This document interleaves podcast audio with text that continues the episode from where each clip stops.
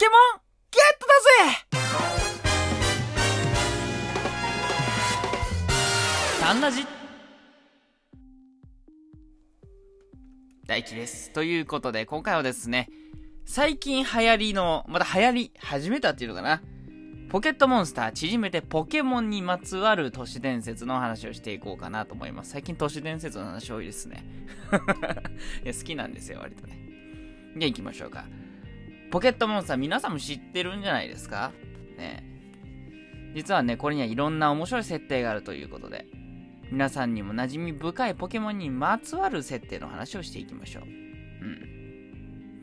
意外とその公式含めてポケモンの世界で謎に満ちてて、結構シュールなんですよね。成り立ち、世界の成り立ちとかもすごいし、主人公の設定とか、うん、なかなか面白いということで、アニメとかゲームだけではわからないような知識なんかもね、ちょっと持ってきたので、お話ししていきましょう。まず一つ目。ポケモンは生き物じゃない。これ実は裏設定によると、ポケモンってある日突然出現したらしいんですよ。突然変異なんですかね。宇宙からやってきたのかな。都市伝説によると、生物学の祖である。アリストテレスはポケモンを発見していないと。世界に存在する生き物にちょっと似た新種の何か。実は新種のポケモンが現れるたびに、今いる生き物が一つ消えてしまうっていうようなね。そんなお話もあるようです。ポケモンの世界では犬はすでに絶滅しているようです。確かに犬に似ているポケモンはいるけど犬を見たことないですよね。というか、ポケモンの世界の人たちって何食べてるんですかね？実は昔ポケモンと人間が結婚したというようなね、都市伝説もあるらしいです。生き物じゃないけど、まあ愛があるっていうことですかね。うん、実際にあの、この現実の世界の話ですけど、抱き枕と結婚したっていう人とかね、えーフィギュアと結婚したっていう人とか、えーアニメだったり、作品のキャラクターと結婚するなんていう人もね、いるようです。で、実際にそれはね、できるらしいです。うん、どういった手順を踏むかはちょっとわからないんですけど。うん。だからまあ、ポケモンの世界でそんなことがあってもおかしくはないですけどね。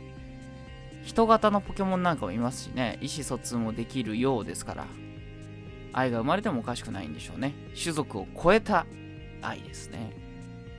では次。サトシ以外の主人公たちがいる。裏設定では名前の候補がバージョンごとにいくつかあります。バージョンっていうのは一番初めに出たポケットモンスターのゲーム。これがね、ポケットモンスター赤、青、緑、そしてピカチュウ版ってこのね、4種類出たんですよ。まあ赤、青、緑、黄色みたいな感じですね。ピカチュウ版黄色なんで。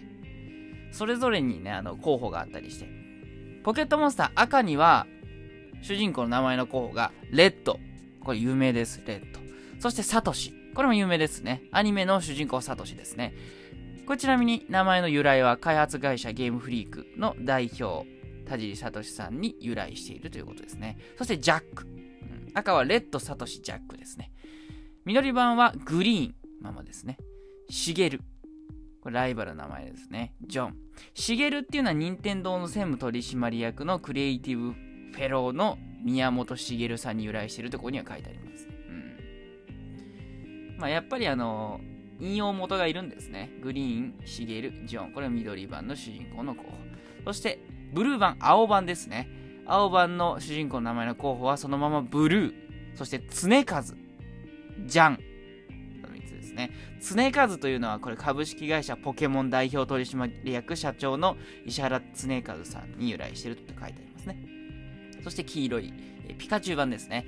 えーピカチュウ版の主人公の名前はイエロー。そしてサトシ、ジャックっていうのが用意されてるということらしいですね。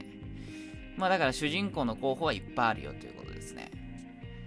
まあ確かにね、あの、サトシ以外にもポケモンマスターを目指す少年なんかいっぱいいるでしょうからね。誰が主人公になったっておかしくない。うん。一人一人が人生の主人公みたいな話ですね。まあいいか、そんなこと。では次行きましょうか。小学校4年生で学校は卒業。ポケモン世界の裏設定では小学校4年で卒業します。早いですね。そこから先は義務教育ではなく行きたい人が行くという仕組みです。義務教育が多いのが早いってことですね。だから主人公も10歳で旅立つ。というか、ポケモンの世界では10歳で成人になるそうです早くない、都市伝説によると社会人になると10歳といえど税金を納めねばならないし少年として保護されるわけではないので犯罪を犯せば逮捕されると。当然結婚もできます。就職して働くこともできます。だから18歳未満お断りみたいなのはポケモンの世界には存在しません。まあ10歳未満お断りになるのかな。ちょっとませてない、10歳の誕生日を迎えた次の年の4月からポケモンを捕獲する免許を取ることができてポケモンマスターを目指すことができる。まあ我々でいう普通自動普通運転免許自動車運転免許みたいなもんですね。うん。ただしポケモン保護の目的からモンスターボールは6つまでしか持つことができない。マサラタウンというね、一番初めの街も産業があまりないので、10歳になるとポケモンマスターを目指して旅立つことになると書いてあるんですけど、あ、モンスターボール6つまでしか持てないのってポケモン保護の目的からなの？じゃあゲームの主人公たちは本当はもっと持てるの？じゃらじゃら。いや、おかしいなと思ってたんだよね。もっとポケモン持っていけばさ、非常事態に備えられるじゃないってのは思ってたのよ。で、確かにちょこちょこ映画の中では、6匹以上持ち歩いてる人というか、敵みたいにいたのよ。なるほどね。ルール守ってないということですね。じゃあ別に持てないわけじゃないんだね。うん知らなかったんじゃないですか？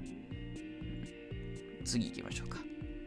サトシは寂しい子。実はサトシには友達が設定されてないようです。10歳まで一人も友達がいない。まあ、ないではないかもしれないですね。うん。聞いたことはないですけど。ただ、旅立つまでは一人ぼっちだったっていうのは確かなようですね。で、サトシの父親も、ポケモンマスターになると言ったきり、家を出たきり帰ってこないっていう裏設定があるようです。だから母子家庭みたいですね。ちょ、ちょっと闇を感じるね。ポケモンマスターになったんでしょうか。志半ばでねえっていうことがあったりしてなんだか嫌だね一人前になってマサラタウンに帰ってきても母親と大木戸博士しか迎えに来る人いないんですよね。すっごいカッソカソの街なんでしょうけどマサラタウンね。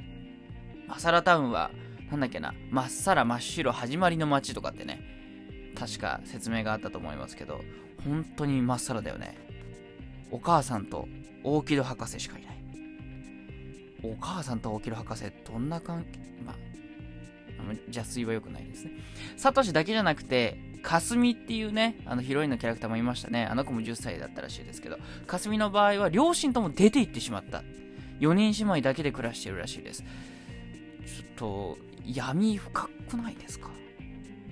この世界の子供は、早い段階で大人にならざるを得ないのかもしれないですね。でもポケモンマスターになるって言って出たところで別にお金稼げるわけでもないしねどんな生き方をしてるんでしょうか？冷静に考えると不思議なことは多いですね次ピカチュウにまつわる裏設定まずアニメ版のポケットモンスターではピカチュウは相棒ですね最初に大木戸博士からもらうことになっていますゲーム版では、時輪の森っていうところでね、レベル3のピカチュウをゲットすることができる。これが一番初めのピカチュウとの遭遇ポイントです。で、このピカチュウが大人気だったので、アニメ版では最初から登場させるということにしたらしいです。最初はセリフがあったらしいんですよ、ピカチュウにもね。でも声優の大谷育恵さんが、ピカだけで感情表現をしてしまったのでセリフがなくなったと。確かにピカチュウはね、ピカしか言ってないですよね。ピカピーとか言ってね。ピカチュウだけでね、なんとか全ての感情を表現してしまった。声優さんっていうのはすごいですね。で、都市伝説によると、ピカチュウの好物がトマトケチャップっていうね、ことになってるらしいです。これね、確か本当だと思う。私、大輝も幼い頃、よーくポケモン見てたんですよ。で、ピカチュウがケチャップね、好物だったら覚えてます。ただこれは都市伝説じゃないと思いますね。うん。でもなんでしょうね。アメリカンな感じですね。トマトケチャップが好きって。うん。なんか黄色くて、ピカチュウがね。で、ケチャップが赤くて、なんかマクドナルドっぽいですね。関係ないか。うん、そう、ピカチュウはゲームの段階で、ものすごく人気だったからアニメで初めから出てきたということですね。うん。なるほど。では次。ジムリーダーは公務員。実は裏設定ではポケモンジムって誰でも開業できたらしいんですよ。でもお金儲けのための悪質なジムこれがすごく増えた倍増したので認可制になったよ。です。なんだかちょっと現代っぽいですね。うん。詐欺が横行したのかな、うん、子供1万人に対して1件の割合でしか認可が下りないんですってこれ。だから子供が少なくなったりして経営が苦しくなるそういうジムも多いらしいですね。でポケモンマスターの育成っていうのは国家事業らしいです。子供が少ない地方のジムに限って国営になっていてジムリーダーは公務員として給料をもらっていると。ジムリーダーになれば定額のお金がもらえそうですね。でもポケモンマスターを目指しているポケモントレーナーたちは一体どうやって稼いでいるんでしょうね。でそして昔の道場のようにポケモンジムには流派とか得意技があったんですけど一つの流派にこだわると技とかえー、持っているポケモンが偏ってしまうため複数のジムで修行できるようにバッジ制になったと、ね、バッジを1つの地区で8個以上獲得するとその地区のポケモンリーグに挑めてジムリーダーは4回連続で負けるとなんと資格を失ってしまうそうです、ところで都市伝説によると一番初めの初代ポケモンでは大キロ博士と戦うイベントがあったらしいですけどボツにされたようです。